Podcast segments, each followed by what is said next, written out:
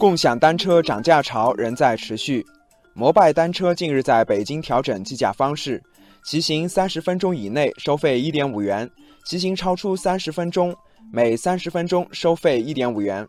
共享单车越来越贵，是很多网友的切身感受。网友咖啡不加糖说：“一点五元的起步价，意味着比普通公交车的价格还要贵。”一小时骑行的路程和花费的性价比也不如地铁了。网友萌萌说：“自行车本来是方便又省钱的，结果现在还比公交车贵了，怎么都觉得这事有点别扭。”网友爱吃鱼的夜猫子建议，如果使用的多的话，办月卡还比较划算。实际上，今年三月以来，国内多家共享单车平台都先后在全国多个城市上调价格。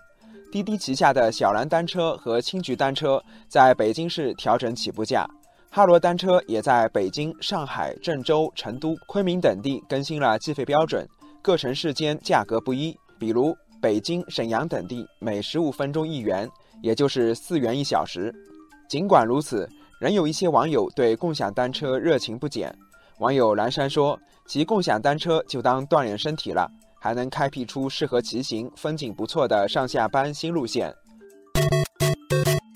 网友四面和风说：“公交车便宜，就是没有耐心等；有共享单车，当然更愿意骑车了。”网友分子间的力说：“中短距离的骑行非常适合放松身心，虽然共享单车涨价了，但是总体还能接受，不是很在意性价比。”数年前，低价甚至免费是共享单车的标签，而现在为什么出现了集体涨价呢？